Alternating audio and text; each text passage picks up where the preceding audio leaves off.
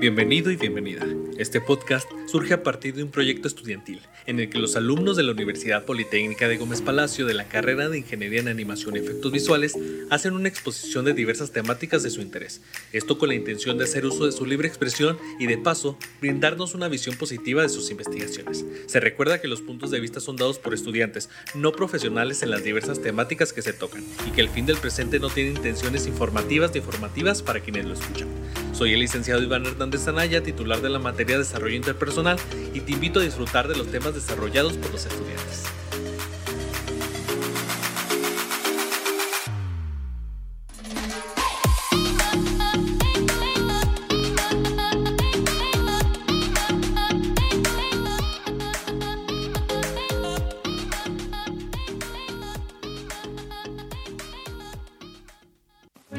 A lo largo del tiempo fuimos creciendo junto a muchas cosas. Una de ellas son las series, programas, películas que nos marcaron, que dejaron huella en nuestra niñez.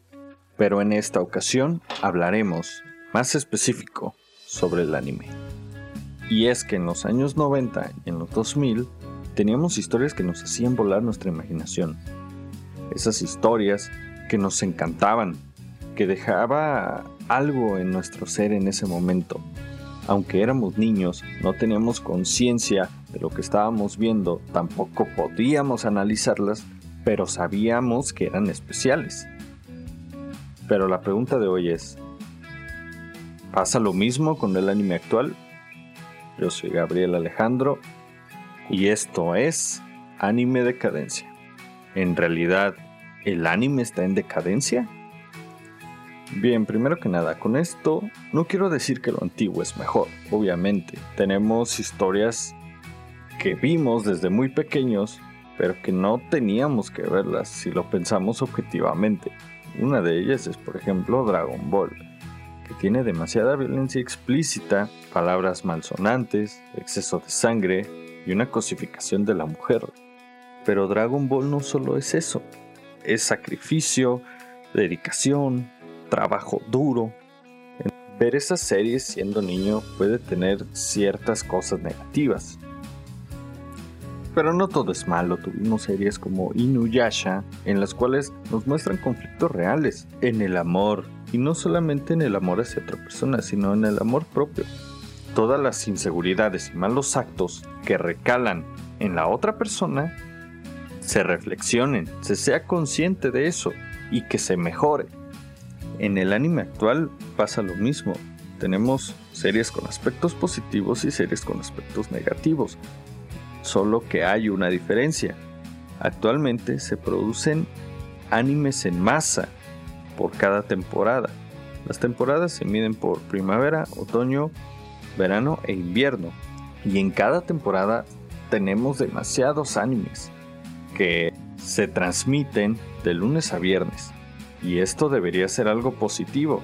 Significaría que tenemos una creciente industria del anime. La realidad es de que es un sí, pero es un no. Gracias a esta creciente empresa tenemos series exitosas como Jujutsu Kaisen, Kimetsu no Yaiba, Dead Note, etc. Incluso obras que salieron antiguamente no se les dio el valor que merecen. Este es el caso de Monster y Hunter x Hunter. Pero, ¿y los 45 animes? Primero que nada, cantidad no es igual a calidad. Estas series explotan los mismos recursos, abusan de los clichés, las tramas son absurdas, los personajes son planos, los personajes femeninos solo sirven como interés amoroso o se cosifican, no hay desarrollo ni world building y las conveniencias de guion están a la orden del día. Y de alguna otra forma, todas estas series se parecen, esto es muy recurrente en géneros y subgéneros como el Isekai y los animes escolares. Pero primero que nada, ¿qué es un Isekai? Un Isekai es una trama en donde un personaje principal viaja a otro mundo, es teletransportado a otra dimensión, ya sea en ese mismo tiempo o en diferente realidad. Usualmente los protagonistas que se presentan en esa serie, en su mayoría todos son iguales. Primero que nada, porque son personajes que no tienen nada especial. Son personajes muy normales en los cuales no destacan en nada y tienen un diseño de lo más parecido. Normalmente estos personajes principales suelen, suelen ser ninis, hikikomoris, eh, gamers, que con los conocimientos que tienen en su mundo al viajar al otro mundo tienen una ventaja increíble en donde literal pueden ser o hacer lo que quieran. Lamentablemente no debería ser así. Primero que nada, si alguien viajara a otro mundo, el personaje principal no debería cambiar al mundo, sino que ese mundo, ese otro mundo debería cambiar al personaje. Lamentablemente no es así. Y no digo que tiene que haber una forma para hacerlo y que este, si no se hace así está mal. Al contrario, el problema es cuando siguen la misma fórmula de los clichés y de las conveniencias de guion. Y el mayor problema es la idealización del personaje masculino, especialmente el protagonista.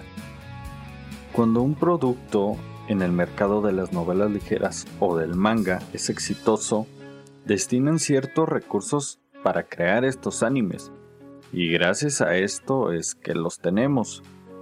Pero los recursos que se les da para estas producciones son pocos, por lo que tenemos animadores explotados trabajando 12 horas diarias por un salario menos que suficiente para subsistir, agregando la cultura del sacrificio que está bien vista en Japón un trabajador no puede decir que no al momento de hacer tiempo extra en su trabajo, ya que dañaría su reputación y afectaría al grupo. Y debido a extensos horarios de trabajo tenemos esta animación mediocre en la cual todos los estilos son iguales. Las animaciones de acción o momentos, por así decirlo, que deberían ser importantes tienen la misma ambientación, la misma luz, la dirección es sosa, carece de sentido en algunas cosas y a veces el ritmo de las, de la serie se ve afectado. Quiero decir que los animadores sean los culpables de esto, al contrario, los encargados de esta industria dan más dinero a los productos como figuras, póster y cualquier producto en realidad. Y eso es lo que genera el dinero al fin de cuentas, no la animación, no el manga ni las novelas ligeras sino los productos que salen de esas, de esas series.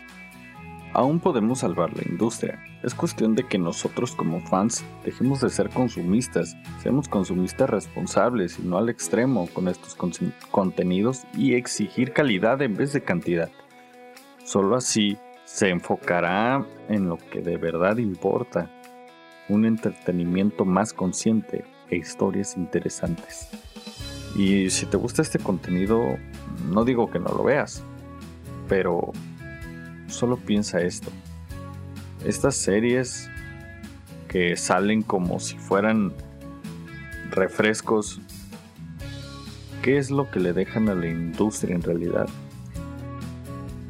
Gracias por escuchar, por favor les recomiendo los podcasts de mis compañeros, los cuales hablan de cosas bastante interesantes y si gustas más contenido como este, eh, en este lugar está la serie de podcast de tercero B, turno intermedio. Obra Viaje en carretera, música de www.50sound.com slash es